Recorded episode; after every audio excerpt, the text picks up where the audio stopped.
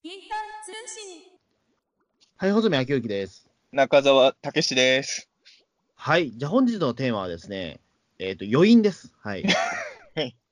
本日のテーマは余韻ですって言って、ああ、今日は余韻について語るのねってなるリスナーさん、ほぼいないと思いますけど、あのまあ、なん、なんて言うんですかね。なんでこういうテーマをね、やろうとしたかっていうと、あの、今ね、ピータン通信っていうのは毎週やってる鬼太郎の感想を語る会と、まあ、それ以外のいわゆる通常会みたいなやつが、まあ、同じ番組の中でなんか2つの番組やってるような感じなんですけれど、まあ、いつも鬼太郎の感想会撮った後に通常会撮ってるじゃないですか。はい。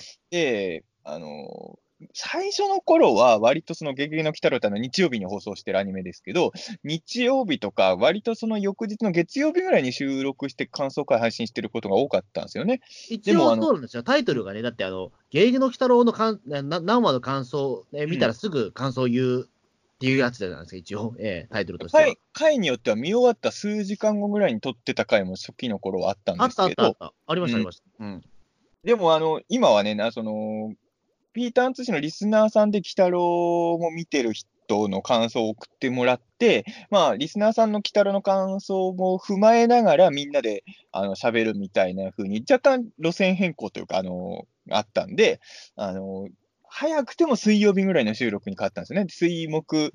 で、まあ、ちょっと僕と穂積君のスケジュールがあんま合わないと、金曜日とか土曜ぐらいの収録になることも増えそうですね。て、うん。で、この間収録する前の会話の時、収録前に穂積君と喋ってたのが、あのーまあ、すごいこの回面白かったし、すごいて燃えてる、テンションも上がってるんだけど、正直言えば、その、この回の感想はもう見終わった後とかに言いたかったな、うんみたいな話をちょっと、要はその、まあ、要はその、ピーターン通信ね、鬼太郎感想会聞いてない人も結構いると思うんで、その方のために簡単に説明すると、今、ロッキーの鬼太郎は、いわゆる鬼太郎の最大の宿敵と言えるヌラリヒョンっていうのがね、うん。できて、まヌラリヒョンが初めて出てきたときに、まあ、燃えに燃えたわけですよ。そのうんロッキーのヌラリヒョン、かっけーってなって。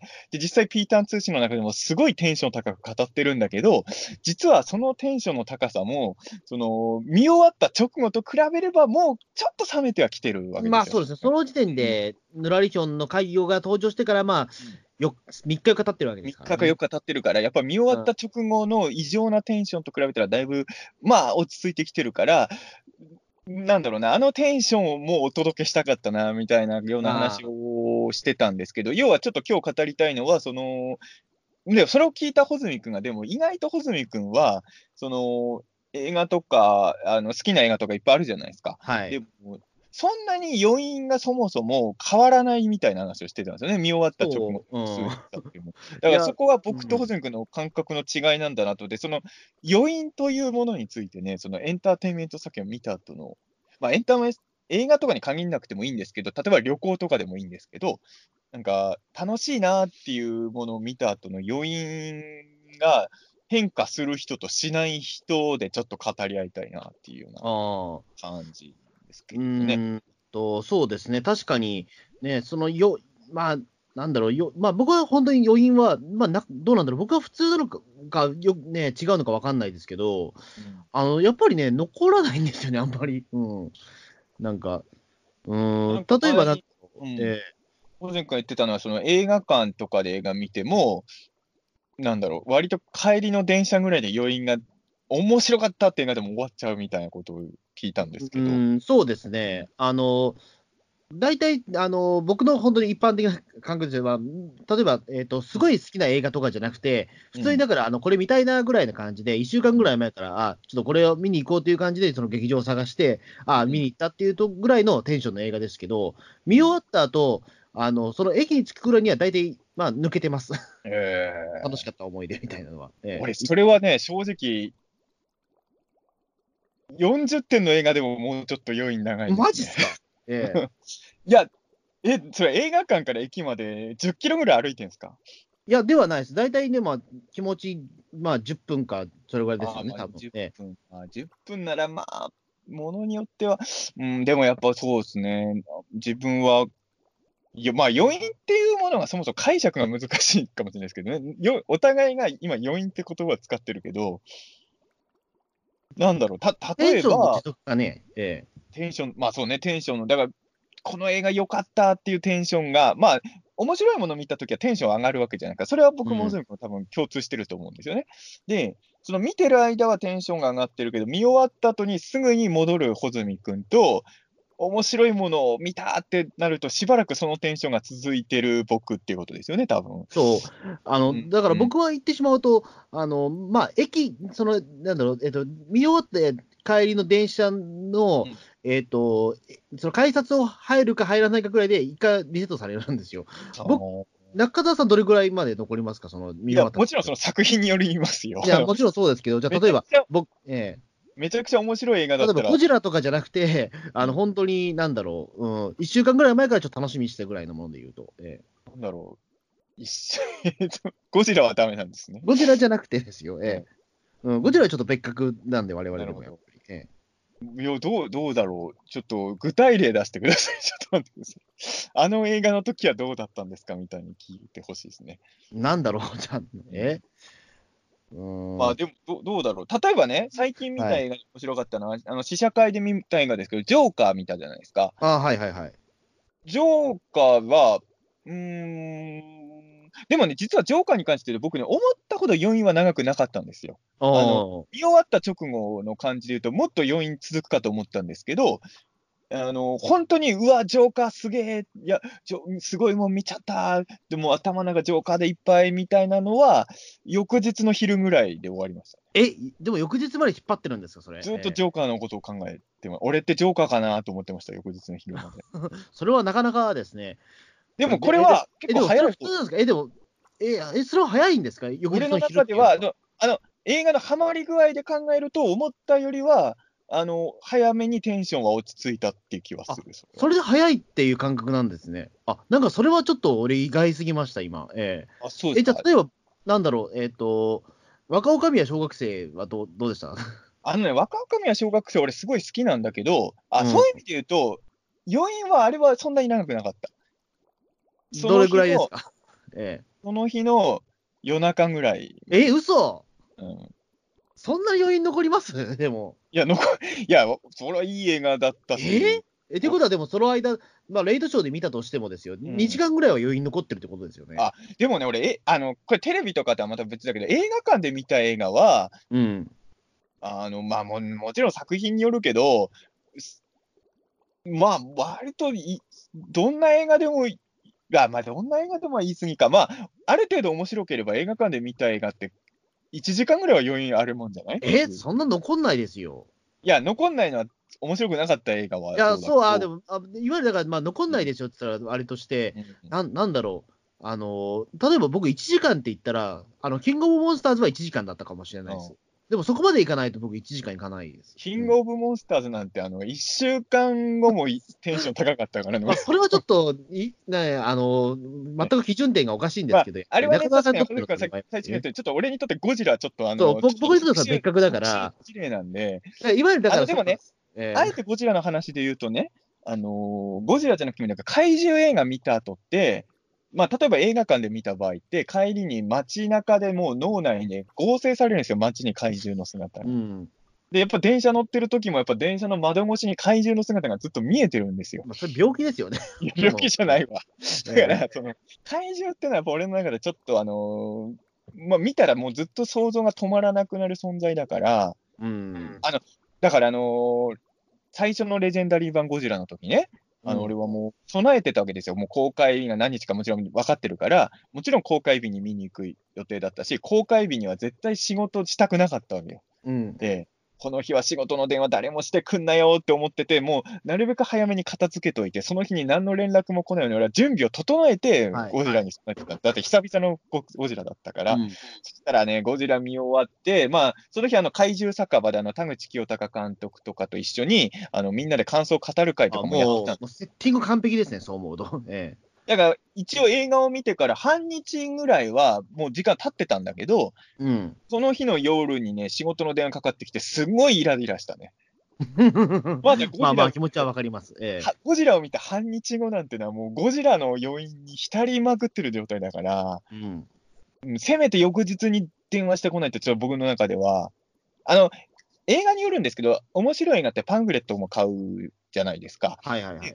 その、なんていうのかな、起きた瞬、翌日、え、すごい好きな映画見た翌日に、あのー大体そのパンフ見てから寝るわけですよ。やっぱ、うんその映画のことで頭いっぱいだから。で、あの、起きた後目覚めて枕元にあるパンフのビジュアル見た、見るのが好きなんですよ。なんかね、うん俺昨日これ見たんだよな、みたいな。その、なんかそれが好きなのよ。ああ、これですね。で見たんだよな。も、そのね、1800円、今、まあ、もしかしたら今1900円かもしれないけど、うんね、そこで、その値段ででもそこまで幸せを感じられるのは幸せですよね、本当にでもね。ええでもそれは、あの、一応言っておきますけど、あの、すべての映画じゃないです。あの、いやもちろんいいいい映画に出会った時ですよ。ええうんうんだからあの、あの、だからね、僕ね、あの、今でもそういうとこちょっとあるんですけど、あのー友達とね、一緒に映画館行くときに、あのー趣味も合う友達で、同時期に公開されてる映画で気になってる映画が、まあ、2、3本あるとするじゃないですか。うん。で、一緒にじゃあ、えっ、と、この日にこれとこれ見に行こうかみたいな話になると、俺ちょっとね、悩むのよ。ほ要はその、す楽しみにしてた映画一本見たら、その日はその映画の余韻に浸ってたいから、その日に別の映画を見たくない。いはいはい。はしごはあんまりしたくないっていう。あのどうでもいい映画だったらはしごしていいんだけど、うんすごい楽しみにしてた映画が、あの同時期に公開されてたとしたら、見る日俺は分けたい派なんですよ。あ、それはちょっとわかるかもしれないです。あ、わかる？だからそれってやっぱ余韻に浸りたいからだと思うんだ、俺は。それは。だから、穂積君もだからそれ余韻に浸りたいんじゃないですか、やっぱり。あ、どうで、単に疲れるから っていう理由かもしれない。あ、そうですか。あと、あんまりだからねだ、って、穂積君なんてオールナイトで映画とか見てるわけだから、あのー別に1日3、4本映画見たって平気なわけじゃないですか。うーん、まあ確かにそうかもしれないですね。あの、オールナイトはでもちょっと、なんだろう、僕としては別枠というか、鼻からオールナイトだったらもう団子で見見ようっていう気持ちがあるからだと思うんですよね。まあ、あと、もちろうんんたまに違う時あるけど、オールナイト見に行く時ってさ、もう知ってる映画だからね、その、何回か見たことある映画を見に行く時が多くない？オールナイトって。まあ、あ僕はそうでもないかもしれないですあそう？俺は意外と僕は、その仁義戦いとか初めて見たときは、あの、あ、違う、仁義戦いは違うわ。仁義戦いは違う、オールナイトじゃないわ。あの、普通にビデオで見てたわ。あのね、なんだっけ、その仁義の墓場とか、その後の渋いやつですね。それは確かオールナイトで初めて見た。あうん、初見でオールナイトだったんだ。へそう、え仁義の墓場はそうです。うん。なんまあまあもちろん俺もうんオールナイトで初見の映画もある。まあ、あとあれですかね、やっぱ、ずっとワクワクしてた映画って、その、なまあ、そうね、やっぱ公開までワクワクしてた映画をね、うん、まあ、できれば見る日分けたい。あのね、最近それはさすがになくなったけど、前ね、あの、伊藤博樹君と一緒に、あの、ウルトラマンフェスティバルに毎年行ってるじゃないですか。はい。その、サンシャインシティってウルトラマン以外にも面白いイベント同時期にやるときがあるんですけど、うん。そうお最近はもう一同じ日に行っちゃうけど、ある時期は行く日分けたがる派主張してました、俺は。うん。あの、サンシャインシティでお興味あるテーマイベント2つやってるから、同じ日に行けばいいかなって伊藤君とか考えるんだけど、俺はこのイベントとこのイベントは分けて別の日行きたいっていうね、最近それはなくなったけどね。そうですね。あのここの前もの間もあの、ね、サンシャインシティでウルトラマンフェスティバル見終わった後、げ北郎というか、その妖怪のイベント行きまし東海のイベント行ったけど、あれも7、8年前の俺だったら別の日に行きたいって俺は主張してたかもしれない。た。ああ。うん、なんか、今日はもう妖怪の日だからとかね、今日はウルトラの日だからみたいなのがやっぱ、あーあるかもね、それは。うん、そうですね。ああ、でも俺は、でもあんまりそれは考えたことがないが、まあ、その日のテンションによるっちゃよるのかもしれない。もちろんそうなんだけど、うん。いや、だからね、なんだろう、その、えっ、と、余韻、多分その映画のはしごしたくないのは余韻じゃないと思うんですよね、なんか。うん理由は、うん理由じゃ、でも確かに言われてみれば、だからその、え昔映画のはしご一回したことあったと思うんですけど、うんなんかやっぱり2本目って、なんか違う違うんですよね。うん。なんか、うんあのやっぱりえーそうなんですよ。一日を受けてリセットするのが結構大事で、なんかね、うんうんうんまあ映画祭とか行くとさ、どうしてもあのー一日に何本も映画見るじゃないですか。まあそれはそれで楽しいんだけど、うん。まあ、あの、なんだろう、情報量かな、情報の処理能力が追いついてないからかもしれないですね、自分の中で。まあだから、まあ僕の場合は本当要因が理由なんだと思うんですけど、うーん、そうですね。うん引きずるでもこれでもねな、これでもっていうか、子供の頃はもっと引きずってたわけですよ。ああ、そうか。うん要はあのー今ね、映画の話してるけど、例えば子供の頃ってさ、あのーまだ見たことないウルトラマンがいっぱいあってさ、ウルトラマン1は例えば昼に再放送とかやったら、まあ、朝でもいいか、俺がはい小2の時に朝5時にウルトラセブンの再放送やってて、もうしょうがないから5時に起きたわ起きてたんですよ、録画もできなかったから、当時。で、その朝5時に見たウルトラセブンを夜まで考えてたわけですよ。うん。眠い目こすりながら見たナースの回とかをね、あのずっとかん、なんかナースの回の記憶は俺、いまだにあるのよね。多分それが朝5時のセブンで最初に見た回なのよ。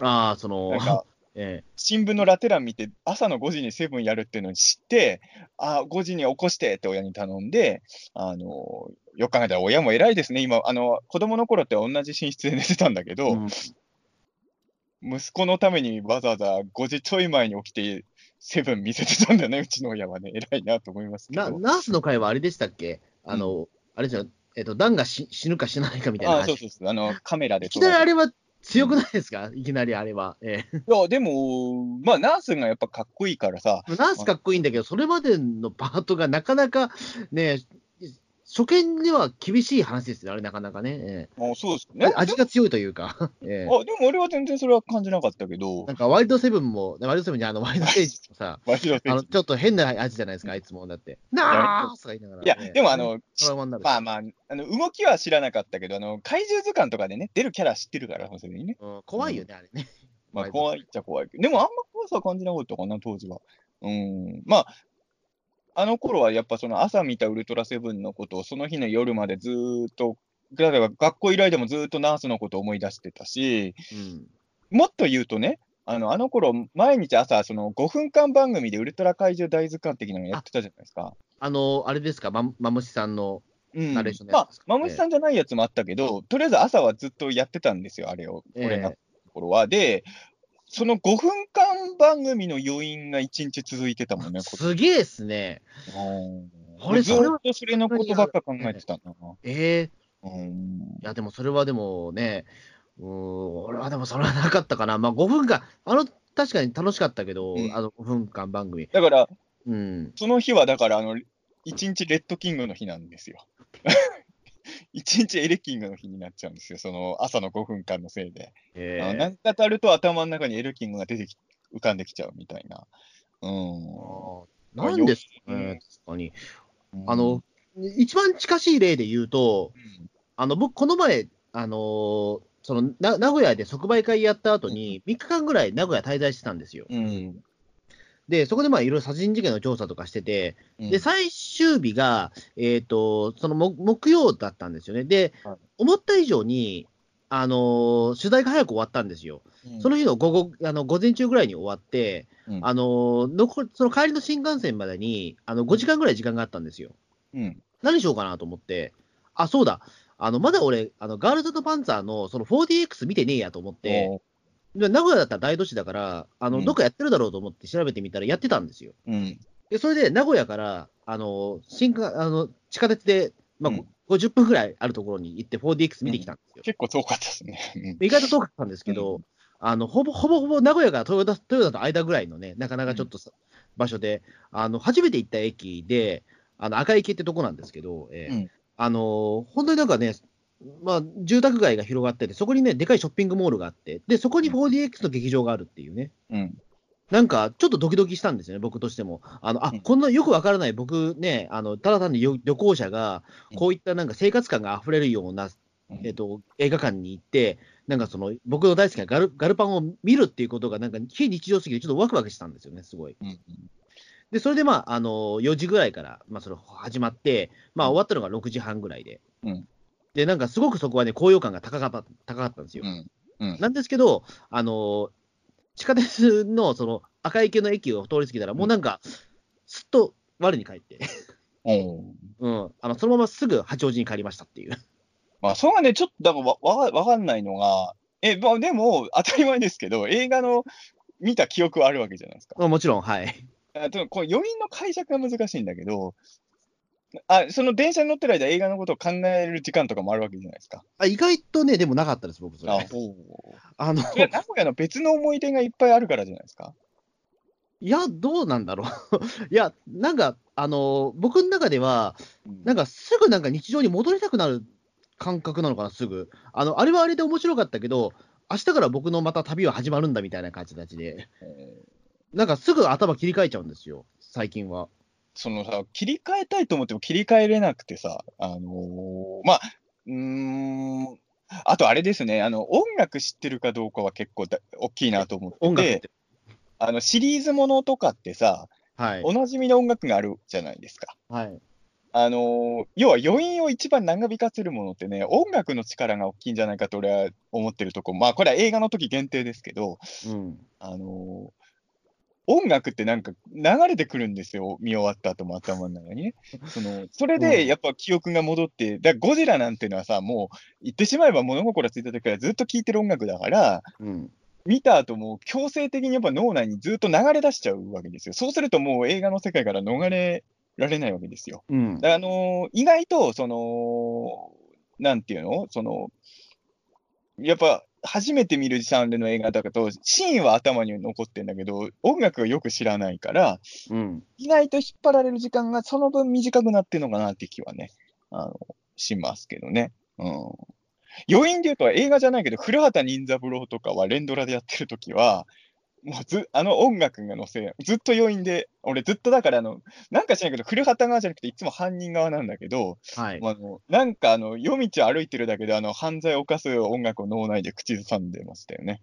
ずっと余韻が続いて。なんかもう、ただ単に、あ、でもそうね、まあ古畑もそうだけど、なんだろう、映画とかす好きなドラマとか見た後って、動い何らかの動きやるたんびに登場人物の動きっぽくならない？なんかその見終わって。うんあんまそれないかな。あ、でも音楽で言ったら、でも確かにそうかもしれないと今思い出しました。でも、俺最近ちょっと好きな、その、ボカロ P のライブに行ってきたんですよ。うん。あの、それは確かに、帰り道覚えてないですね。でしょ？うん。だから確かに音楽は確かにそれ近強いかもしれないです。どうやって帰ったのか、今思い出そうと思って思い出せないです。うんやっぱ余韻を作る一番のパワーあるもんって音楽なのかなって気は。うん、言われてみればそうかもしれないですね。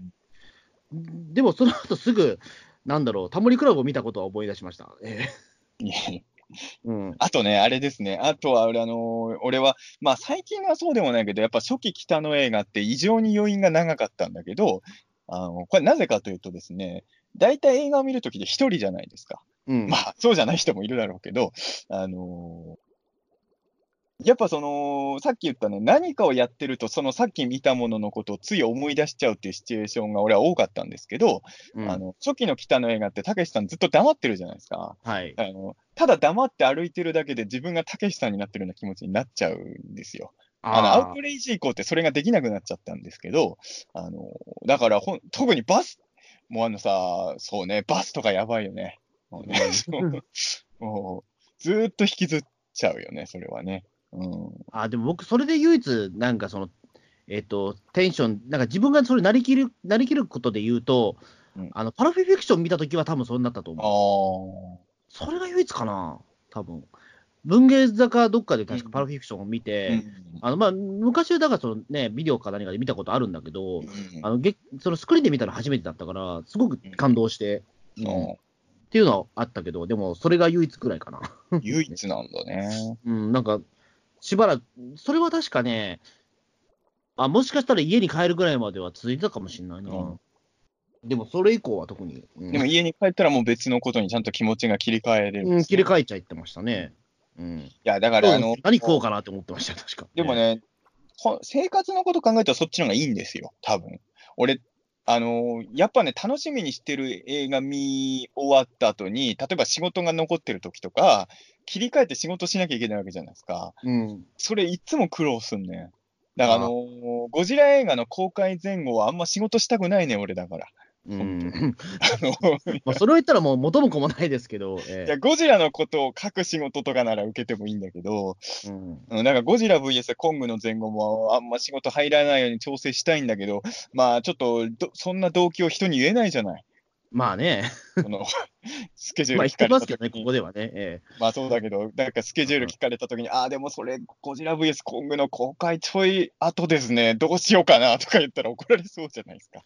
だからええ、でも、あの僕の感覚かもしれないんですけど、全く別なことをやるのって、ちょっと面白くないですか？ね、もうなんか、全く別逆真逆のベクトルのものをやるのって。いや、いや、難しいわ。うーん。気持ちが。うんあの、僕、だから一時期、そのプリキュアとか見てた後に、必ず一本ヤクザ映画を見るっていうふうに決めてた時期があるんですよ。うーん、もう見終わっこれはたらすぐ、ええ。難しいかな。それは、あのーそうした方がなんか、えっ、と、プリキュアとヤクザ映画、まあ当時はどう思ってたか分かんないけど、あの、どちらともなんかその、今現実、この世界に起こっていること、しかも東映つながりだとしたら、あの、東映のその幅広さが分かるから、やってた時期があるんですよ。ええ。でもさ、忍者ハットリくんの後に笑うセールスマン読みたくないじゃない。そうかな？いや俺は嫌なんですよ。別に藤子 A つながりでよくないです藤子 A つながりなんだけどそう、そういう例で出したんだけど、うん。ん、例えば俺、ホラー映画とかも好きだけど、ホラー映画ってバッドエンドじゃないですか。うん。その、ほのぼのした映画の後、ホラー映画と、まあ、ど順番どっちでもいいんだけど、はちょっと俺の中ではちょっとその、なんだろう、今も、今は後味悪いやつを受け入れてるモードっていう時に、優しい話とか見れないですよね。逆に優しい話を見た後の優しいモードになってる時にホラーも見たくないっていうか、うん。テンションとというか、それで言うと、例えばね、てうん喋ってるテーマは全然違うけど、ピータン通信を例えば3本撮りとか4本撮りするのは、うんまあ、時間があるときなら全然できるんですけど、うん。ピータン通信、ピータン通信、オカルト構想、ピータン通信みたいな俺多分できないわ。ああのーオカルト構想のテンションとピータン通信違うんで、あ、違うんだね。あのーえ、間にオカルト構想いっぱい入ってんのってなっちゃいますね、その場合はね。うん。ちょっと、え、オカルトも、あの、まずは俺の中で例えば仕事で言うと、オカルト仕事あるじゃないですか。はい。オカルト仕事と他の仕事が同じ日にあるとめんどくさいわとは確かに思う。まあ、オカルトモードなんでっていうのもあなるほどだからあの、ピータン通信と大宇宙の王者だったら同じ日に、あの、間に入っててもまだなんとかなるまあ、比較的似たテンションなんですね、そこは。ううんん。あの、オカルト構想を間に一本とかはちょっと、え、ちょっとスケジュール、もうちょっとなんとかなんないですか？ああうん。なんだろうな。あ、でももしかしたらでもあれかもしれないですね。僕結構だからその、えっ、と、日常に切り替えるっていうのは、あえて自分からや、多分自分からそれを目指した節があるのかもしれないですね。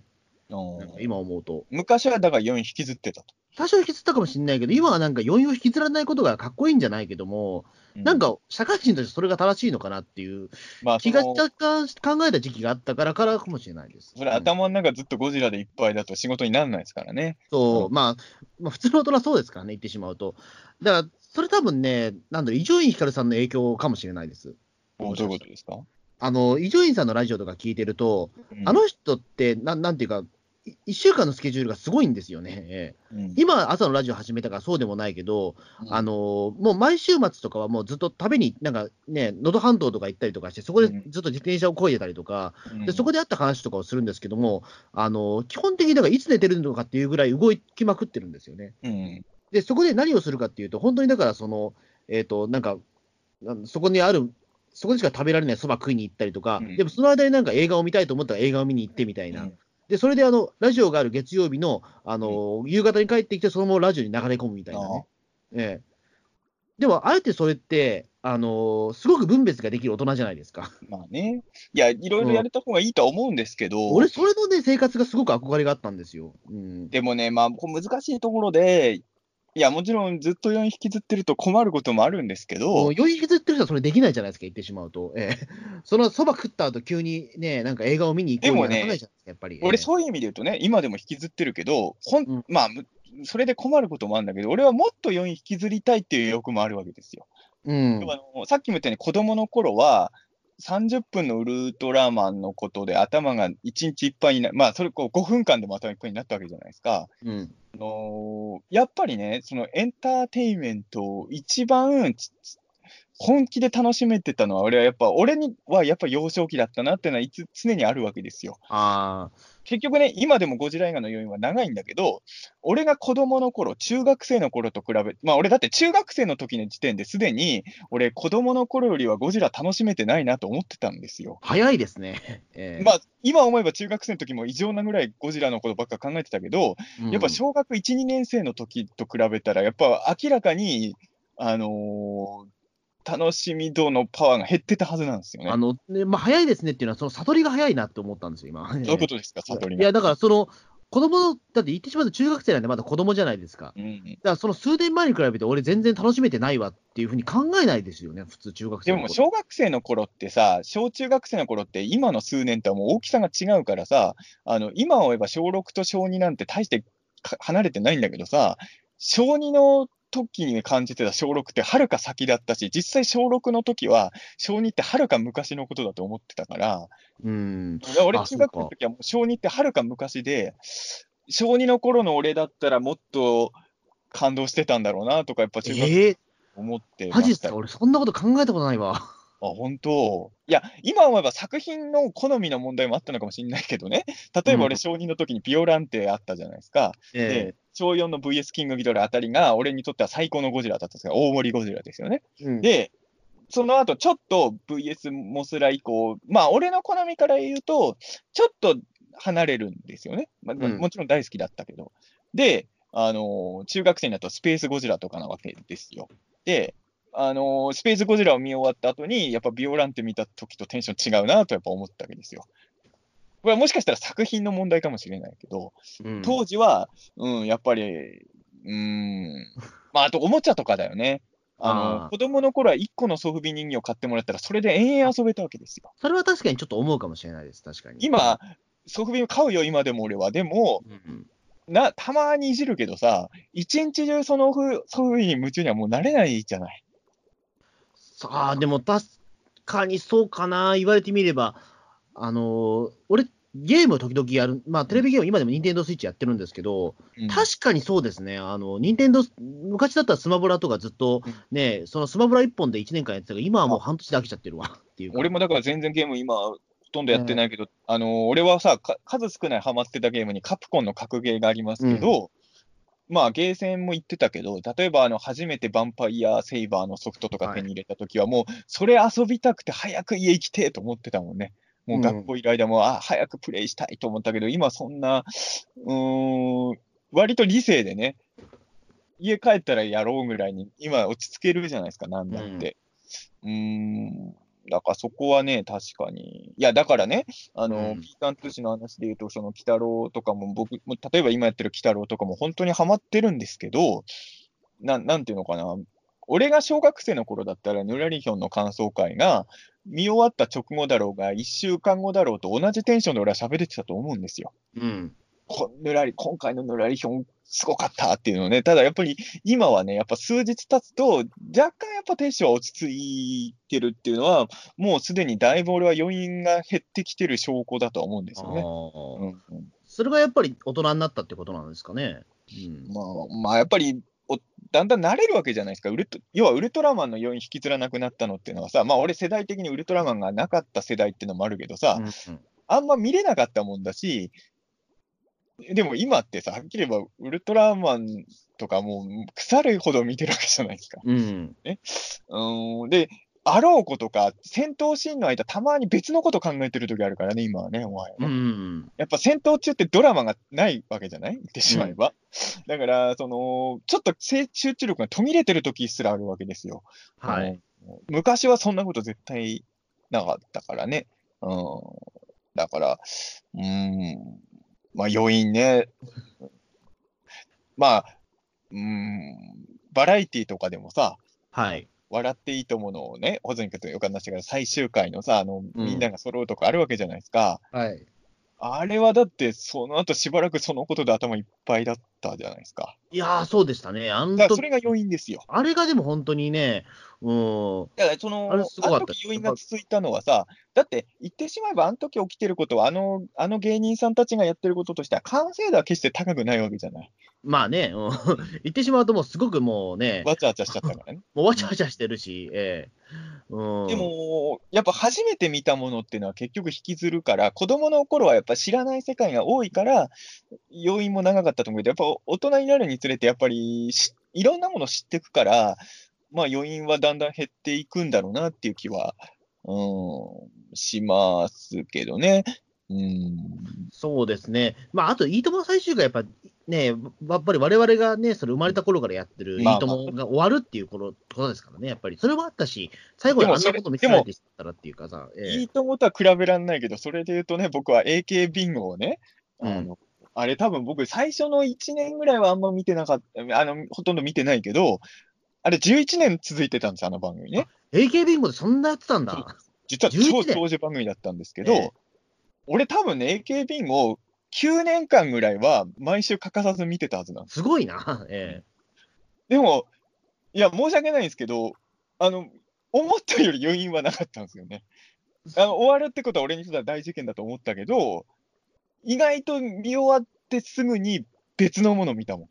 あの、見終わった1時間半後には別のものを見てえた。あーなんか、だから、9あれかな？年間。見てた番組にしては。うん。わかんない。まあ僕、AK ビンゴほとんど見たことないから、わかあれですけど、でもある程度うん。9年間毎週欠かさず見てた番組の最終回と思ってき考えてください。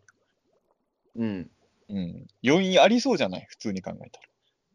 多分それってじ寿命だったってことなんですかね、もうある程度。でもそれ言ったら笑っていいともなんて後半ほとんど見てなかったわけじゃないですか。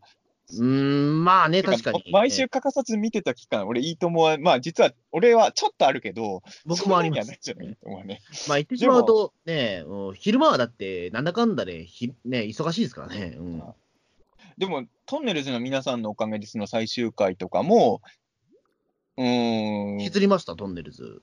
あの、まあ、ある程度引きずったかな。うん、ただ、引きずらなかったんだよな。毎週見てたわけじゃないけど、やっぱ俺、小学生の時に圧倒的にトンネルズの番組の、がいわゆる社会現象になってた頃幼年幼少期に経験してる番組なんで、まあ、あの頃はおかげですですけどね、うんおかげでしたの前だけど、うーん、まあ、それなりには、うーん、引きずったとは思うけれど、うーん、そうですね。まあ、あのの時引きずったのは、多分 AK ビンゴの時より引きずったのはさ、あの、ダウンタウンさんとかと違って、トンネルズさんの番組がもうあれしかなかったから、うん、だトンネルズの終わりみたいなところありましテたよね。レビでトンネルズを見れなくなる。まあ実際にはもちろんその後も出てるんだけど、うん、その余韻はや、余韻っていうかまあ、物悲しさというか、っていうのは、それはトンネルズ全体にやっぱうんね。うんだ多分いいともの最終回も、あれはもう、なんていうか、タモリの最終回でもあったし、フジフジテレビの最終回だったような気もするんですよ、今にして思えばね。うん、今僕らは毎週フジテレビの番組の感想を2時間ぐらいやってますけどね。でも、なんか一一種のフジテレビのそのバラエティ番組で、あそこまでのものって、もう多分今後も出てこないような気がするじゃないですか、なんか。うんあね。あのあの伝説の、言ってしまうと伝説になっちゃったわけですから。うんねえ、うん。だから、ただうんなんなんだろう、あれはだからさね、だ余韻じゃないんだよな、あれはやっぱり。要因とは違うのかな。まあでも、バラエティっていうことで言うと、そう、さっきから映画の話とかばっかりしてるけど、今、大人になると余韻なくなったなと思うのは、子供の頃はバラエティ番組の余韻もでかかったな。うん。風雲竹市場とか見た後、ずっと風雲竹市場のことで頭いっぱいだったもんな。うん、うん風雲竹市場はね、余韻とにかくすごかったんですよね。そうですか。ずーっとね、自分が竹市場挑戦してる気持ちで、その日寝るまで竹市場のこと考えてたな。ああ。俺もあの、キョンシーの格好して挑戦したかいなとかね。あの、たまに変わった格好で挑戦してくる人がいたから、子供の頃に、俺も出るときあれは何かあれかのキャラっこいいですよ、なんかね。うん、うんやっぱ普通の格好では出ないぞってええ思いましたね、子供の頃にね。うん、そうですね、確かに余韻か。うん。めちゃくちゃ、その、なんか残っ、ななんだろうな、やっうんまあ、バラエティ番組でもそんなにね、残ることは、あでも今はもうない、それはほとんど。うんあのバラエティ番組に余韻が引きずってたのは、本当子供の頃ぐらいかな。うん、そうですね。あとやっぱりね、うん、やっぱ余韻をずっと残してっても、なんかね、っていうところは自分の中でちょっと、白けモードがあったと思うんですよね、やっぱそこはね。うんで、もさ、何度も言うけど、これあの、余韻ってさ、わざと残そうとするもんじゃなくて、もう、まあ、この場合ね、残したいか残したくないかって考え方がどっちにしろあるにしても、残っちゃうから余韻なんですよ。その、うん残そうと思ったって余韻は残らないんですよ。うん逆に言うと、残さないようにしようと思っても残っちゃいますよ、余韻はね。その、意識的にでどうこうできるもんじゃないですから、余韻、興奮とかっていうのは。だって、うん興奮してる時に興奮やめなさいって言われて、興奮止まらない。止まるのはそれ興奮してないでしょ、多分。あ、そうですか。俺結構、やめなさいって言われたら興奮止められるかもしれないです。ええそう、俺はそれは、無理やわ。うん。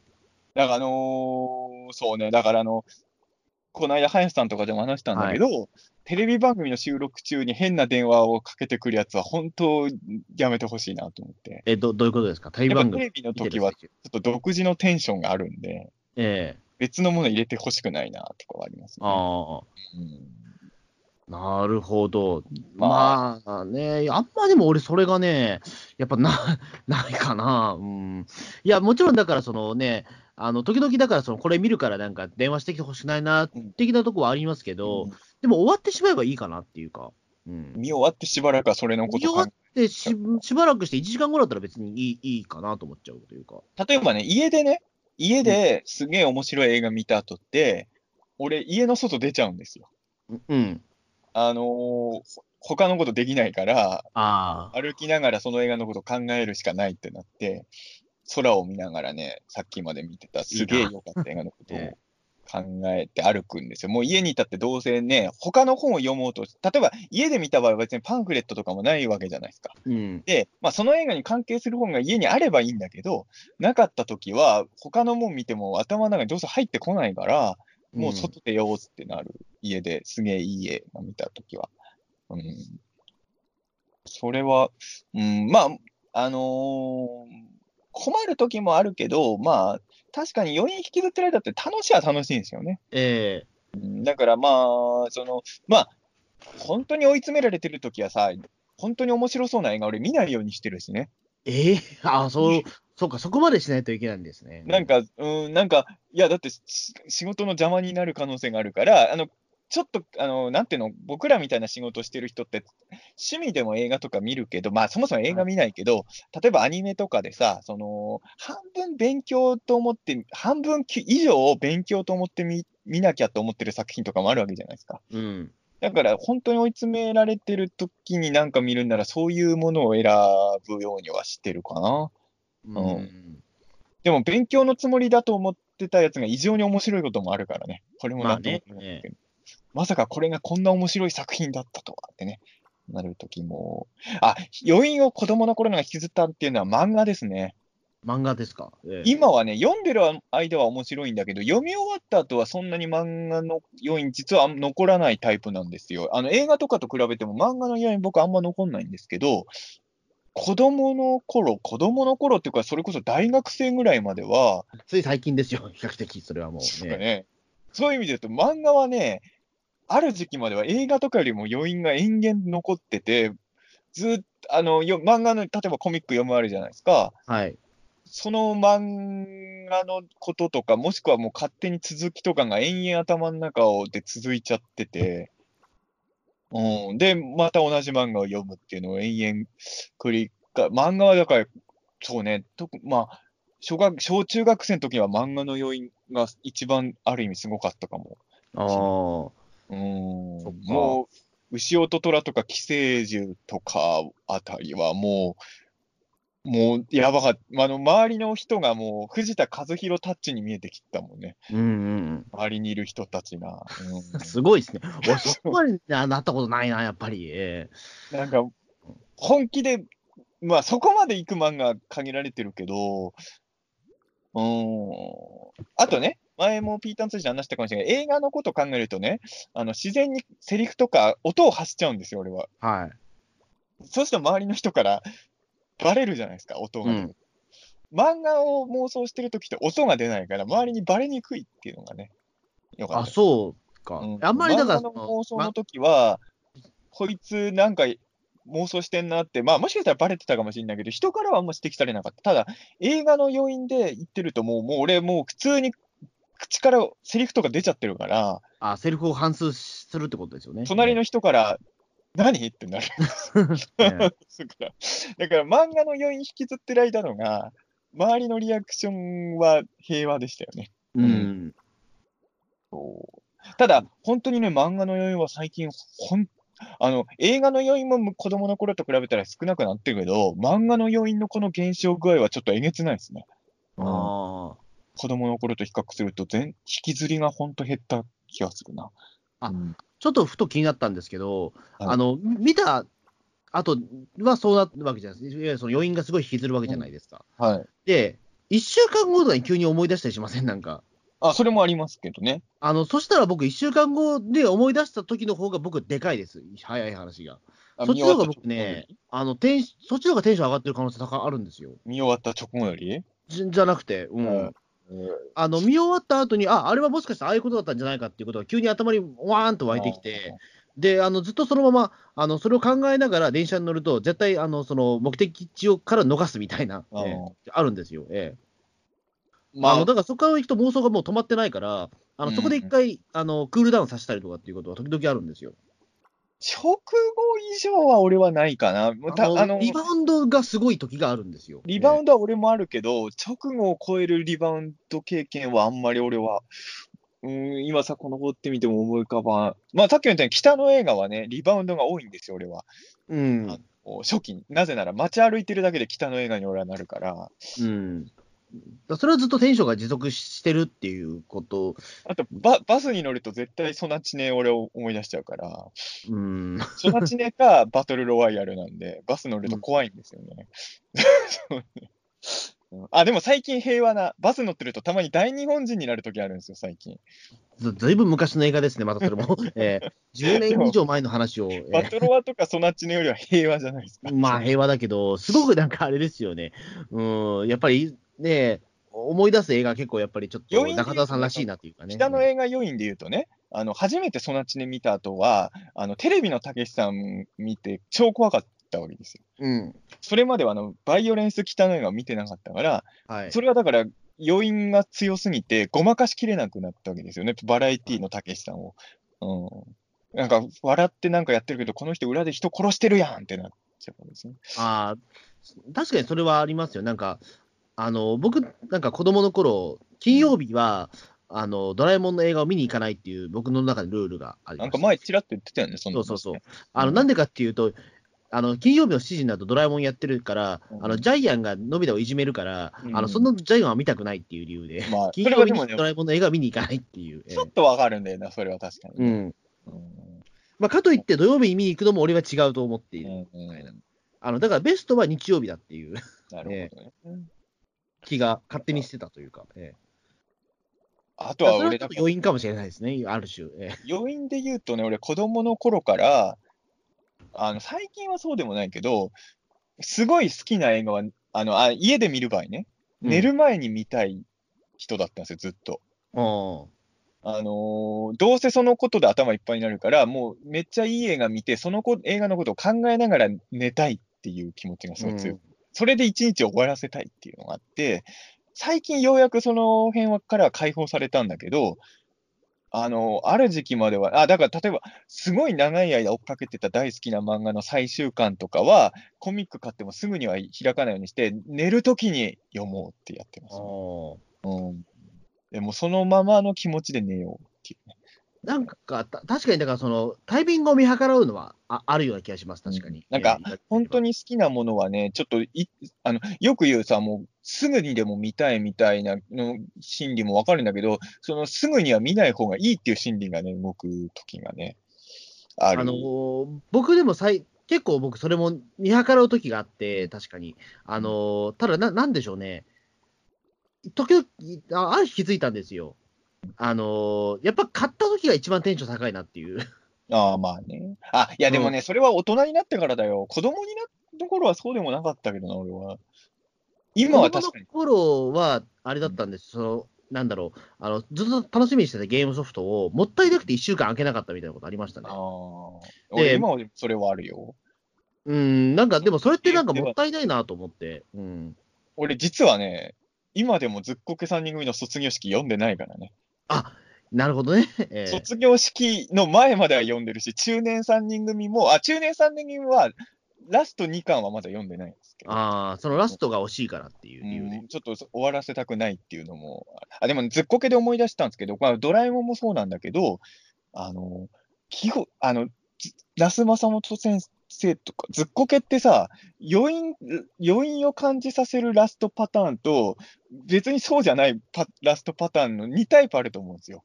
うん。これ、ドラえもんの映画もそうなんだけど、で、これは好みの問題なんだけど、余韻がある終わり方のやつの方が、名作感がかん、変な話ね、大好きだけど、ずっこけ忍者軍団とか余韻ない終わり方じゃまあ、ない。ないですね。うん。で好きなんだけどね、忍者軍団。ただ、あのー余韻ある系のずっこけの方がやっぱり、やっぱマル秘大作戦とかさ、山賊修行中、あ、ドラえもんでもそうなんですよ。ドラビアンナイトとかは見てる間は楽しいんだけど、余韻がないんですよ、俺から言わせると。うん。で、子供心にやっぱり余韻のあるね、まあ、初期もそうだけど、た例えばね、人気的にはアニドラビアンナイトがあるかもしれないけど、アニマルプラネットとかは俺の中ではすげえ余韻があるから、あの、好きだったですね、子供の頃。うんあでも僕、ずっこけ3人組は比較的余韻があるなしじゃなくて、うんあのすっぱり終わる終わるんですよ、うん。僕の中で全部。なんでかっていうと、那須正元先生の後書きが大好きなんですよ。ああ、はいはい。あのだからあの、終わった後余韻は確かに残るんだけど、すぐその那須先生の後書きを読むから、そこで一回リセットされるんですよ。でもね、そこが俺、穂積君と違いで、うん、後書きって俺は余韻、エンドロールもそうなんだけど、俺よく映画館でエンドロールで帰らない人いっぱいいるけど、俺もそうだけど、後書きとエンドロールって俺の中では同じもので、おうなるほど。あの、後書きがより余韻になるんですよ、俺の中では。ほう。え映画もそうだけど、パンフレットの言葉は余韻なんですよ、俺からするとね。だから、なんだろう。あの作り手の言葉があることで、さらに俺の中では余韻が続いちゃうんです。そうか。なんかあれですよね、だから僕の中では、だからその、なんだろう、まあ、ちょっとニュアンスは違うけど、うん。あの淀川長春の解説みたいな感じというか、まあ、まあ、まあ、そこで意味は。現実にパッと戻って、ね、さよなら、さよなら、さよならで終わる感じなんですよ。あの、現実後書きって、俺の中ではね、後書きが現実に戻るんじゃなくて、現実と空想で作られたものの橋渡しパートなんですよ。あ要は、エンドロールもその関わってたスタッフさんの名前とか出る、あれ現実じゃないですか。あ、うんその、お前たちのいる現実と、この作品はつながってるんだよって教えてくれるのが後書きだから、例えば俺本とかでも後書きない本と後書きある本だと、後書きある本の方が圧倒的に余韻が長引きますね。後書きないとなんか意外とサクッと終わっちゃうというか。うん。なんかその、よく言うあの映画とかでもテレビでやるとエンドロールカットされるじゃないですか。はい。それ見て、それは俺以外の人もよく言ってるけど、余韻がないってみんな言うじゃないですか。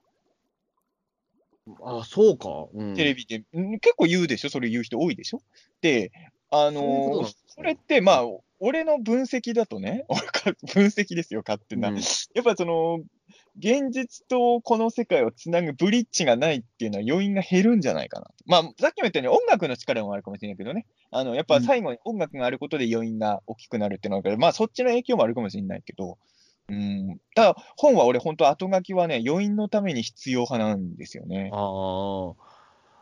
なんか俺、それ、後書きっていうのは、本当になんか、ねね感覚的なものですけど、その、ガーッと話があって、うんスッと終わるみたいな、そのスッのために必要なんですよ、僕のところ。いや、俺はなんか、要因のためにあるもんかなと思ってた。スッとなって、それでなんかパッと消えるみたいなところまで、そのね、えーな2019年何月何日、なんとかみたいなところで、スッと僕の中で消えるのが理想なんですよ。もうその数、2000何年とか見ただけでもう要因がうわーってなっちゃいますよね。うん。なんかそれで奥付け見てまで、それでスッとやって、俺が本、パタッと閉じるのが僕、様式美だと思ってます、結構。閉じた後要因が続いちゃうわ。いや、ののもうそれはもう、もうよく、もうその数分後からもう、あの普通にはあの働き出すみたいな。いや、やっぱ脳がね、だだからね、あの、あのー仕事の直前まで本読んだり映画見てたらダメなんですよ。そうその仕事のことも考えて、どの時間に映画を見るかをちゃんと考えとかないといけないんですよ、大人はね。うんあーだだから俺、もしかしたらあれかもしれないですけど、あの映画館空想でたまにの世界にいるの怖いのかな、やっぱり。なんか。映画館でさ、その、まあ、映画館の中で携帯鳴らしてるやつは論外だけどさ、あのー映画見終わった直後に、あまあ、着信履歴見てすぐ仕事の電話してる人、外でいっぱいいるじゃないですか。僕そうですね。うんあれ大変だなと思って、俺は、あの、一応電源入れますよ、映画館出たら。でも、あのー申し訳ないですけどね、映画見終わった後はちょっとでしすぐには電話俺折り返さないですよ。あーあの、まあまあ、折り返す時もあるけど、ええまあ、一応人の名前見て、まあ、ごめんこの人ならいいかみたいな。あとあと20、あと20分折り返し待ってって思って、履歴だけ見て、20分間は、あの、ちょっと映画の世界にいさせてもらってから折り返すことは多いわ、俺は。うんその20分間後ってめんどくさくないですか、電話するの、正別直。に20分はっきり決めてるわけじゃないですよ。なんか、俺、それ、なんかめんどくさく思っちゃうのは嫌だから、俺、すぐ電話するんですいや、よ。もう、今電話したら、俺、その映画の話しちゃうもん。ええいや、だから俺前もあったわけですよ。あのー前の彼女とね、付き合ってた時に、その、まあ、向こうがちょっと、愚痴、愚痴じゃないけど、ちょっと嫌なことがあったっていうね、はいあの嫌なことがあったのを聞いてほしいみたいな電話だったけど、俺、そのね、1日前にゴジラ見てたんだよ。あキングオブモンスターズ見てて、あの、もう、正直翌日って頭の中98%ゴジラだったから、あ、うん。その、辛いことを話されてんだけど、頭の中ゴジラだからね、ええ 気がつくと俺本当に音楽口ずさんでたね。ゴジラの。そう。それちょっと怒られたもん、それは。うん。やっぱり、まあね、それは確かに、ええうーん、まあゴジラは本当特別だから、翌日まあゴジラはしょうがないところある。ゴジラはしょうがない。まあ、僕ら 僕の中で僕僕の中でその共通認識です。まあ、お一般的に見たらそうでもないんでしょうけど、ゴジまあ、ゴジラはしょうがないんですよ、僕らのゴジラはしょうがないっていう、ホズミ君の相槌も一般的には通用しないんだろうけど、通用しないと思うんだけど、まあ、それはしょうがないと思うんですよ。ええそうなんだよ。ゴジラはしょうがないんだよ。はいそう、うん。で も本当そうで、あのーまあ、ゴジラは特殊だけどさ、本当に好きなもの見た後ってさ、ちょっとそれで仕事のこと言う、でも、でもね、飯塚さんもまあそれで怒ってたよ。あの夕張映画祭行った時に、はい。なんかすげえいい映画見た後に仕事の連絡来た人にね、結構イライラしてましたよ。ピュアだしねいい映画見た後に仕事の話してくんじゃねえよってやっぱ思いますよ、そらね。うんだっていい映画見たんだもん、こっちは。そうだよそうそれね。俺、だからね、あの、だから、なんだろう、僕結構、だからそこで言うとビビリなのかもしれないですよ、本当は。あの、本当に僕も余韻も残したいのかもしれないけど、あえて、あの、それをなんかやらなくなっちゃった。あの、ある種だからそういった仕事の連絡とか来た時に、すぐ対応できるような大人になりたいと思ってしまったから、あの、今こういうふうに余韻を残さない、つまんない人間になってしまったような気もするんですよ。ええだからコン、コントロールすればいいわけじゃないですか。要は、その、本当に楽しみにしてた映画を見る前後は仕事入らないようにうまくスケジュールを調整すればいいんですよ。いや、本当はだからそれやってるんですけど、でもうん、あの、僕の悪い癖で、や、なんか、あの、それを練ってる時のが面白くなっちゃうんですよ。スケジュール調整やってる時あの。スケジュール調整やってる時のが面白く思えちゃう人でそう、、スケジュール調整嫌いなんだよね。あの、ここまでにこういう動きをして、ここまでやるっていうことは、まあ僕、鉄道好きでもあるので、あの、結構事前に決めるんですよ、ガチガチに結構、その鉄道旅行とかするとき。あの、そういうのが逆に言うと大好きなんですよ。えでも、それが好きならさ、えはい余韻を想定した、まあ余韻がどんくらい続くか想定するのは不可能なんですけど、まあある程度はできるわけじゃないですか。まあ、できるけど、でもその時間がもったいないと思っちゃうかもしれないです、僕俺で。でもうね、ゴジラ VS コングもそうだけど、来再来年か、エヴァンゲリオンも終わるじゃないですか。はい。俺、本当、エヴァンゲリオンの完結前後とか仕事したくないわ。なんか俺、そう思ってるとだからね、なんかもったいなくなって見れなくなっちゃう気がするんだよな、なんか物事を、なんか。いやうん。そのね、うん。こう俺だって理屈を言えば仕事した方がいいと思うんだけど、うん。その、意識、どうこうできる問題じゃないわ。まあもちろんね、その作品がどうかわかんないけどな、意外とだ余韻、いや、余韻引きずらないような完結される方が嫌だけどね。うん。例えば俺はエアー真心を君にあれ、まあ賛否分かれてる映画ですけど、俺はあれは本当大好きで、うん。まあ、いまあエヴァンゲリオンなんてのは正直まあ、まあ、ま毎週のように余韻がえげつない作品だったんですけど、ねうん、やっぱあの完結、前回の完結編の、まあそういう意味で言うと Q なんてのはあんま余韻がなかった、俺からすればね。うん。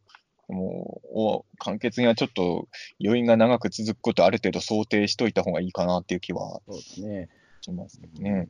あとなんだろうな、僕の中でその、やっぱりささっきの伊集院光さんの話じゃないですけど、あのある程度僕、その目標にしてるオタクっていうのが、うん意外と僕、快楽亭ブラック師匠だったりとかするかもしれない。ああ、あのはい快楽亭ブラック師匠の日記って、うんあのなんか今、ブログとかでやってるんですけど、見たことあります、昔見てた。あのうんすごいんですよ、スケジュールがあれあの人も。うん。あのなんていうか、えっ、と、明日ななんていうか、よく地方とか、大阪とか名古屋とかで、うんあのその終わった後すぐその鈍行電車に乗って、うんあのなんかその夜行夜行とか乗って、うんあのすぐその東京に戻ってきたと思ったら、もう見れば乾かすうちに、そのなんかシネマベーラとか行ってるんですよ、うん。ラピュタ、朝霞屋とかね。うんで、そこで見終わった後あのすぐもう歌舞伎見に行ったりとかするんですよ。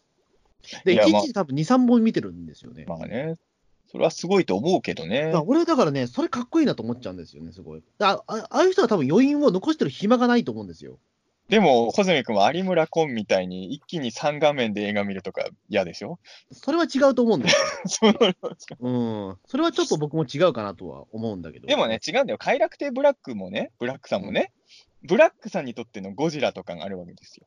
うん。俺多分その後は歌舞伎見てないと思いますよ。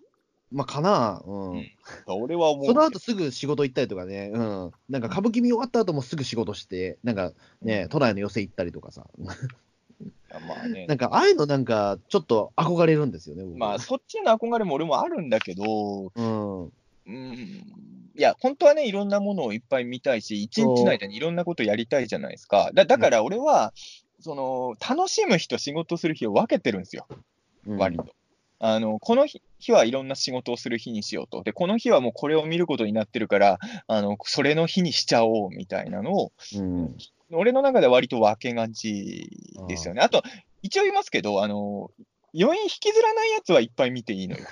えだから、あのーまあ、たまにその予想がいい意味で裏切られる時もあるんだけど、あのーこれだったらいっぱい見れるなっていう、あ、これとこれとこれ今日見ちゃおうみたいなのはありますよ。あとこれ読んじゃおうとかはあるけど、うん、まあ、ものによりますよね、だえから。よりますよね、確かにうん。まあ、まあ、なんか、いまあ、人のつまりは、なんか時間の使い方をもっとどうにかした方がいいのかもしれないですけどね、僕のでも、ね、いろいろできる方が幸せかっていうと、また俺は違うように思ってて、俺は何度もさっきも言ったけど、うん、あの頃のが時間の使い方下手だったかもしれないけど、5分間のウルトラ怪獣大百科で1日楽しめてたあの頃のが幸せだった気も俺は本当してるから、うんその余韻を感じてる人の方が実は時間の使い方うまい説もあるんですよ。まあ、そうか。うん。うんやっぱり人間人生楽しんだもん勝ちだと俺は思うので、うんだから俺は小2の頃より今、ま、ダメなんですよ。小2の頃の俺のがやっぱり人生の楽しみ方の達人だったんですよ。うん。ウルト5分 ,5 分間のね、ウルトラ怪獣の解説聞くだけで一日幸せでいれるように俺はもう一回戻りたい。まあ、そうか。あるわけよねう。んうん。確かにね。うんまあ、どっちがいいかはね、まあ、その、まあ、リスナーさんによっても多分違うと思うんですよね、多分。うんうんぼ僕はやっぱりいろんなものを見て、早く消化したいっていう、もう、もう感覚にはなってるので、やっぱり。えまあ、まあ、これは別にもうその人のどどういう生き方したいかなんて正解はないので、えうん。だまあ僕は、うん。で、まあ僕は、まあこの回を語る最初の方にも言ったんですけど、余韻が、まあ作品によりますけど、まあ、ある程度したら余韻が見終わった直後でやっぱ落ち着く人間なので、うん。本当のこと言うと、鬼太郎感想会は見終わった5分後ぐらいに収録した方がいいんだよね。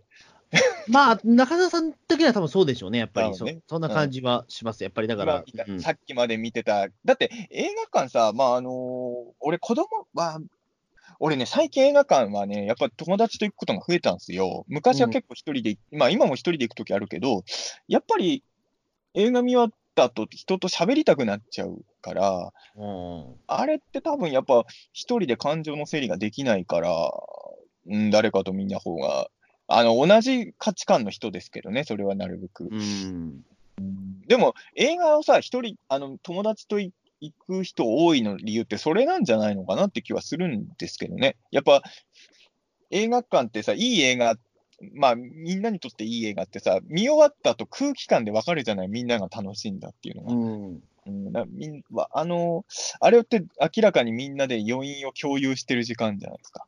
うん。だから、うん、そういうのはあるんじゃないですかね。でデート帰かなデートの帰り、デートの帰り道に彼女のこと考えてないの嫌じゃないですか。うん。そういう余韻がないような人と付き合いたくないじゃないですか。まあね。そうでしょ？やっぱ付き合った直後にもうその女のことを忘れて、別のことを考えてるようなデートはしたくないですよ、僕は。もう、そう、帰り道、ええずっとその子のこと考えてるじゃないですか。まあね。うん。まあ、あと、まあ、映画に関して言うと、ああれかもしれないですね。あの僕、一番理想なのは、あの見ず知らずの人と喋りたいんですよ。まあ、許されるならね。そう許されるなら、僕、その隣にいる人と喋りたいんですよ、もうすぐ。ええあのだから、知らない人と喋りたいんですよね、なんか。まあ、それはちょっとわかる。う。うんん。俺も許なされるんならされるんだったら、本当それやりたいぐらいですよ。映画見終わった後になんか映画館、だからそういうサービスある映画館あればいいのにと思う。あの、ロビーでね、そうそう何時の何の映画会を見た人が集まるスペースがあって、そこでポップコーン、まあそれはちゃんとお金払いますからね、あの、うんみんなあの映画館のジュースとか買いながら見終わった人たちでどうでした？って語れるようなルームとかあったら、それいいサービスだよね。なんか俺ね、それはなんかちょっと、ね、あのちゃんとした商売になるんじゃないかと思って、なんかね、思ったことありましたけど、ええサービスで映画館がやってくれない以上はそれなかなかできないだろうからね。まあ、だから勝手にじゃあオフ会やるよって話になりますけど、でも偉いもんね、うん偉いもん。ゴジラ映画とか初日見に行くとさ、あの、誰とも約束してなくても絶対知り合い何人かいるのよ。うん、まあ偉い、もん。ゴジラの時だけだけどね、これもね。うん。絶対知り合いいるよ、一人。一人か二人は。うん。あまあ、それはね、まあとまあ、なかなかそう特殊な世界じゃ特殊な世界だからね、なんとも言えない映画だとあんまそういうことは起きないですね、やっぱね。うん、なんかね、だから、あのだからもちろんガルパンも僕、伊藤さんと見に行きましたけど、やっぱり伊藤さんじゃなくて、見ず知らずの人と話してないみたいな時はね、あるんそですよれは、それは穂積君が伊藤君と映画の感想を語る感性の人じゃないからですよ。かな、なんだろうな。伊藤君の感想ってドシンプルだから、多分穂積君と波長が合わないんだと思います。なのかな、うん、ななんかだから結局、だからその波長が合わない人とよく言ってるからかもしれないですけど、見に行くときは。だから、いつの間にか僕、もう本当に一人しか、一人でしか映画見に行かなくなりましたから、やっぱり。えあまあ、俺もだからあの、誰でもいいわけじゃなくて、あの、この映画を見るならこの人がいいなとか、いろいろ映画によって変わりますよ。うん。そうですね。ね。まあ、まあ、もし僕をなんかどっかの映画館で見見かけた際は、まあ、全然話しかけていただいていいので、あええ。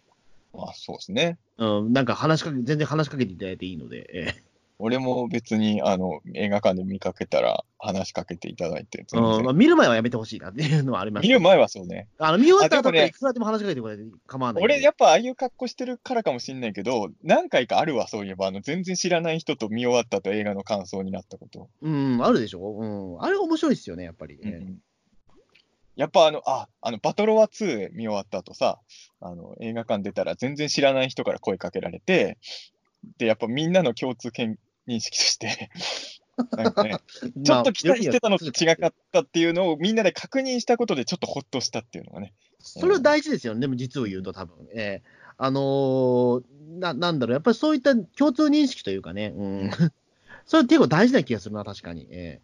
一緒の空間で見てたら。え。やっぱね、ゴジラ、まあ、ゴジラも映画によるけど、キングオブモンスターズとかってもうゴジラ、宗教映画じゃないですか、あれって多分ね。だから、あの、信者同士でね、ゴジラすごかったって言いたいわけですよ。やえっぱり。うんだから、あのーそう、だから、あの、そうですね、あのー一個前、えーっと、でもね、あのギャレゴジの時は、はい。えーっと、あの、見終わった後に、あのー映画館の前でみんなで無駄にゴジラって叫んで帰りましたけどね。それどこですか？それどこの映画館で？その時はでもね、いろいろあって、俺、本当はあの別の映画館で見たかったんだけど、あのー府中の東宝シネマで見ちゃったんですよ、ギャレゴジは最え初は。そのそれでゴジラって叫んじゃったんですか？あのー知らない人と一緒にゴジラって叫んで。マジか。叫んで。でもそれはあれもあったよ。あの、東宝シネマにあのゴジラビルできたじゃないですか。うん。そのビルができた日にね、あのーその日もそうだし、それのゴジラビルができてから、あの最初の3回ぐらいは、あのゴジラヘッド見るたんびに、ゴジラーって叫んでましたよ、俺。安倍、ええ安倍博士マインドでやってましたよ、それ。うんね、まあ確か安倍博士マインドではあるけども、うん、とりあえずゴジラ見ると、ゴジラーって、あ、あ安倍ひろ、あのさ、ゴジラ2000ミレニアムに関しては、まあ俺は、あのー決して全ていい感想では語れない映画だけど、うんあのー映画として成立してるかどうかは置いといて、あの、安倍博士のゴジラっていうシーンは、やっぱりいいシーンですよ。まあ、あれは、まあね、うん。やっぱあのー まあ、そこにゴジラミレニアムと映画に関して言うと、あのラストが一番俺はふさわしいと思うんですよ、今とやっぱあの、え目の前にゴジラがいて、ゴジラを、ゴジラーって叫ぶ安倍ちゃんのね、えあの感じは、やっぱあの、尊いものですよ。うん。だからね、やっぱあの、俺は今でも、そういう意味で言うとね、今はあの、ウルトラマンとかはね、うんたまにすげえ余韻引きずる回もあるんだけど、一番悲しいのは、最終回見終わった後もそんなに余韻引きずってない作品もあるわけですよ。うん。それが結構切ない。うん、うんだって最終回ですよ。まあね、ええもう来週から会えないわけですからね。ええ俺、ウルトラマン、ティガダイナ、ガイアとかはもう最終回の後大まあ特にガイアの時なんてのはさ、なそ翌年か、ウルトラマンなかったわけじゃないですか、翌週から。ゾイドになってましたね。ええうんだから俺、ガイアの最終回の後とかは、すげえもう寂しかったわ。うん。でもやっぱり、うーん、まあ慣れなのかもしれないけど、今のウルトラマン、たまにね、結構余韻引きずる回あるはあるんですけど、うんまあ、毎週のようには引きずれないし、最終回の後も引きずらないシリーズも正直あるし、まうんあそうですね。俺でもちょっと、鬼太郎はでも、ロッキー、もし最終回になったら、ちょっと、引きずる可能性ありますね、やっぱり。それはあの本編もそうだけどさ、やっぱり、まあ、毎週感想をさ、こんだけ語ってたも込みでさ、だろうね、それは。まあ、ああとそうですね。だから、まあ、これは僕の勝手な気持ちなんですけど、うんあの、やっぱり水木しげる先生はもうお亡くなりになってるわけじゃないですか。うんでも今ここで鬼太郎が毎週やってるっていうことは、水木しげるが復活してる感覚に近いんですよ、僕の中では。だまた水木しげるが死んじゃうと思っちゃうんですよね。あーそう、そうなん。そううんまあ、途中まではな、途中までは納得できたけど、最後はそうかって思った。うん、また水木しげるがなくなっちゃう感覚に俺近いというか。うん、まあでもまあ寂しさとしてはさ、やっぱり、鬼太郎って永遠のキャラクターだと思うけど、やっぱアニメやってない期間っていうのはどうしたって、特に子供たちの認知度は落ちてくわけじゃないですか。それはやっぱ寂しく感じますね。うん僕の中でのイメージで言うと、あのアニメがやってない時の鬼太郎っていうのは石になってるイメージなんですよ、ずっと。あのあみなんかみ水木しげるロードみたいな、ああいう石になってる状態で、こっちから話しかけても何も話あの答えてくれないみたいな。かな、要石に触れてる状態ですね。そう。うん。だあの、それを吹き返すにはまた10年間眠りにつくんだみたいな、そういった切なさに近い。なるほどね。まあ確かに、まあ、5期の鬼太郎の終わり方は余韻感じてる場合じゃなかったじゃないですか。あの、だからあれは休止ですよね、僕の中で言って。あれは、あれはさ、寂しさはあったけど、あの時は余韻ゼロでしたよ。ゼロでした。えあの最え終回。でもあの時は、俺、水木しげる先生まだご存命だったから、うん悲しくなかったんです、あんまり。あ、本当ですか？俺超悲しかったけど。うん。でも今もう水木しげる先生お亡くなりになっちゃってるから、悲しくなると思うんですね、ロッキーの最終回、すごい。水木しげるが死んじゃうぐらいの僕、多分テンションでいる可能性が高いです。ええ今からよ予告しとくと、え不安ですね、それは。えええあの、そうね。まあでも確かに6期の鬼太郎終わるときは久々になんか尋常じゃない喪失感と余韻がどっちも、もちろんどう終わるかにもよるんですけど、そうですね、あの水木しげるが死んじゃうっていうテンションで僕いると思うんですよ、なんか。なるほどね。まあでも本当続いていくのって大事なんだよね。まあ俺ら、俺らってさ、鬼太郎に限らずさ、ウルトラマンにしろ、ゴジラにしろさ、その、原点を作った人はもう亡くなってるものにいっぱいハマってる人たちじゃないですか。うん。やっぱちょっと複雑ですよね、そこってね。うん。うんなんかあの、仮面ライダーとかもさ、いまだに原作石ノ森章太郎ってオープニング最初出るんですよ。はい。で、毎週ではさすがにないけど、たまにすごい切なくなるときあるよね。うんさすがに毎週切なくはなってないけど、毎週石森って出ると、ああ、もう人ね亡くなって何十年。ふと思うんだよ。原作石ノ森章太郎って毎週ちゃんと出るからさ、今のライダー。なんかその時になんかいろいろ考えちゃうよね、やっぱりそこはね。だから、平成ライダー、平成ライダーとか、まあ今令和だけど、あの、今、仮面ライダー、ほ途切れずずっとやってるじゃない。うん。あれま、当たり前のように来年もあるけど、これが終わる時がもし来るならよ、来ない可能性も本当あるんだけど、あの、人類が滅びるまで休みなしに続く可能性も 本当にあると思ってるけど、ええ。まあ、ライダーもそうだし、戦隊とかがこんこれで終わりますよってなるときは、ちょっとや、どうなるんだろうね、本当にうー。ん、なんでしょうね。まあ、その時は石森章太郎亡くなったと思うのかもしれないですね。えうーん今戦隊は？戦隊は？戦隊え。もまあ、三郎が亡くなったと思うのかもしれないね。えまあ、これは余韻とはもう別だけどね、喪失感と余韻って全然違うから、え。まあね、え余韻で言うと、やっぱ、あの、ブラック仕様で思い出したわけじゃないけど、あの、やっぱ大人帝国とかはちょっと、す数日余韻が続いえ。たし、おその後も時々フラッシュバックしますよね。ーうん。まあ、大人帝国はね、ええ確かに。え余韻しかないような映画ですよ、ね。うん。あの映画ってなんかね、見見てる間も余韻なんだ、あの映画はね、大人帝国って、あの変な話だ。見終わった後だけじゃないんだ、あの映画の余韻っていうのは。うん。あの見てる間もいろんなものの余韻を引きずるからね。まあ、不思議な映画ですよね、あれは本当に。で今見たらまたちょっとね、そのね、昭和がもう特にね、2世代前 ,2 世代前のものになってしまったから、うん今、令和の時代になって見見見返したら、また変わってくるかもしれないしね。ええいや、俺でも令和になっても見ましたよ、大人帝あ、国。本当ですか？うん。いや、俺ね、大人帝国、本当にね、半年に一回ぐらい見てるんですよ。マジか。うん。やっぱり、ね、うんだってもう、ヒロシの声も違えばね、しんちゃんの声も違うしみたいなところとかね。えまあ、そこも要因ポイントかもしれないですけど、ん。うん。まあね、なかなか、うん。まあね、ピータン通信を聞いて要因感じてる人もゼロではないとは言い切れないですからね。そうですね。今日あまあ、ったとずっとピータン通信のよ毎回聞くために、そんな人いるかな？いや、わかんないですけど。え？でもね、まあラジオとかって要因あんまないんだよ。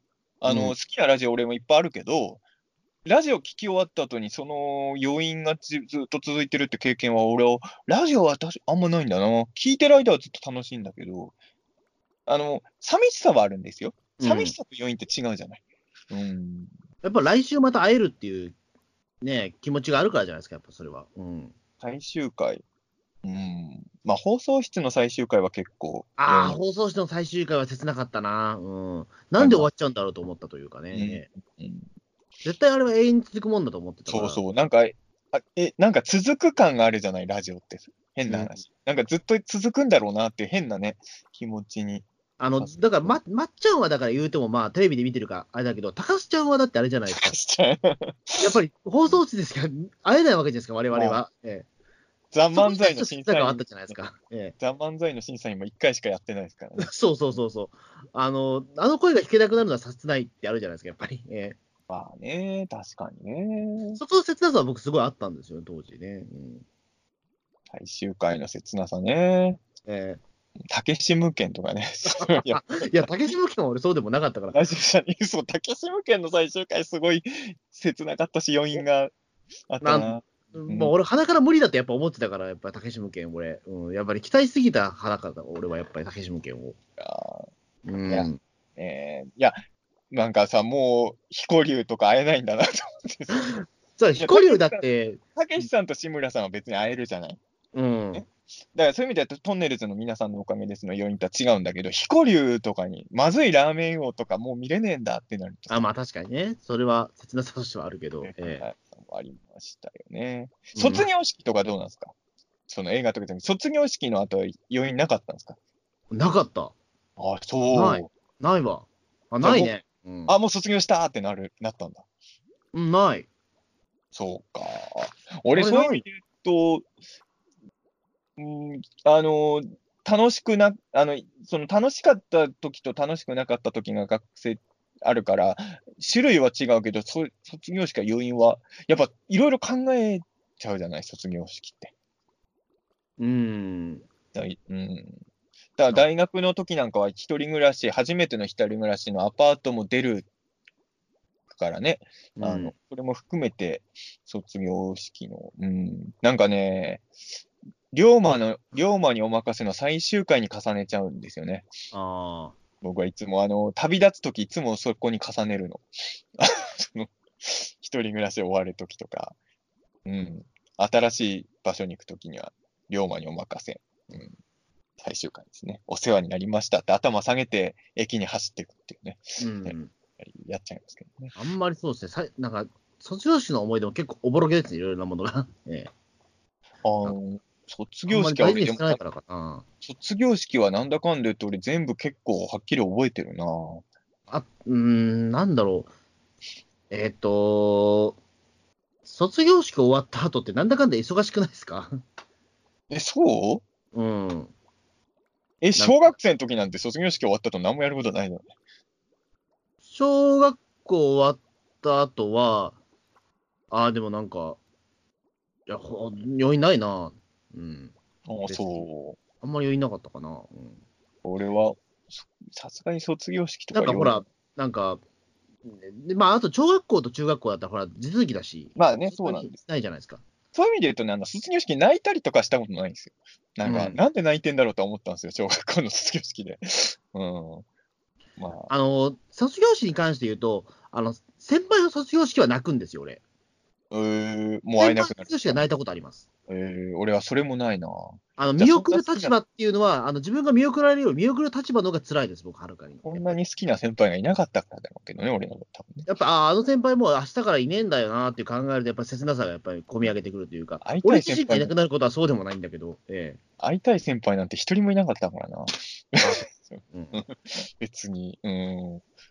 覚えてないもん、先 それ苦手かもしだから選別式とかすごく苦手というか、送別式かな。まあ結構苦手かもしれないです、そこで言うと。余韻で言うとさ、なんかまあ、その、卒業式の流れから言う話題じゃないかもしれないけど、例えばね、あのばあちゃんが亡くなった時とか、うん。もう、葬式終わってもずっと葬式やってるような気持ちになりましたね。ああ、そうか。うんなんかばあちゃんとかじいちゃんが亡くなった後は、なんか、家帰った後ね、うん、家帰った後普通の漫画読めなかったもん、ばあちゃんが死んだ後。あの、ドラえもんは読めた。ああ、うん。ドラえもんは読めたんだ。ええドラえもん以外のものが頭に入ってこなかったね、ばあちゃんが。死んだ後家にある本で。うん。なんだろうな、でもばあちゃんとかが亡くなった後、なんか知らないけど、俺は宇宙ゲージギャバンを見た思い出があって、うんうん、なんか楽しかった思い出が。なんだろう。うんなんそれだけだと何にも言えないですね。そ のその。感情の推測とかをしてもらわないと、俺も何にもノーコメントですけど。いや、やっぱりだからそこで僕の中で日常に戻ったんでしょうね。その、ある程度明日からじゃあばあちゃんがいない日常なんだなっていうところで、あの、うそのな決意表明みたいなところが僕の中ですっと落ち込んだというか、明日からばあちゃんのいない生活なんだみたいなところで、なって、じゃあギャバン見ようってやったと思うんですよ。確か。えまあそういう意味で言うと、俺、ばあちゃんの余韻は今でも続いてるからね。え。うん。うん。いや、でも確かにいまだにそれは、あの僕もだからじいちゃん聞いておきたいことあったなみたいなことあったりとかあるけど、わかりやすいことで言うと、しょっちゅう夢に出てくるからね。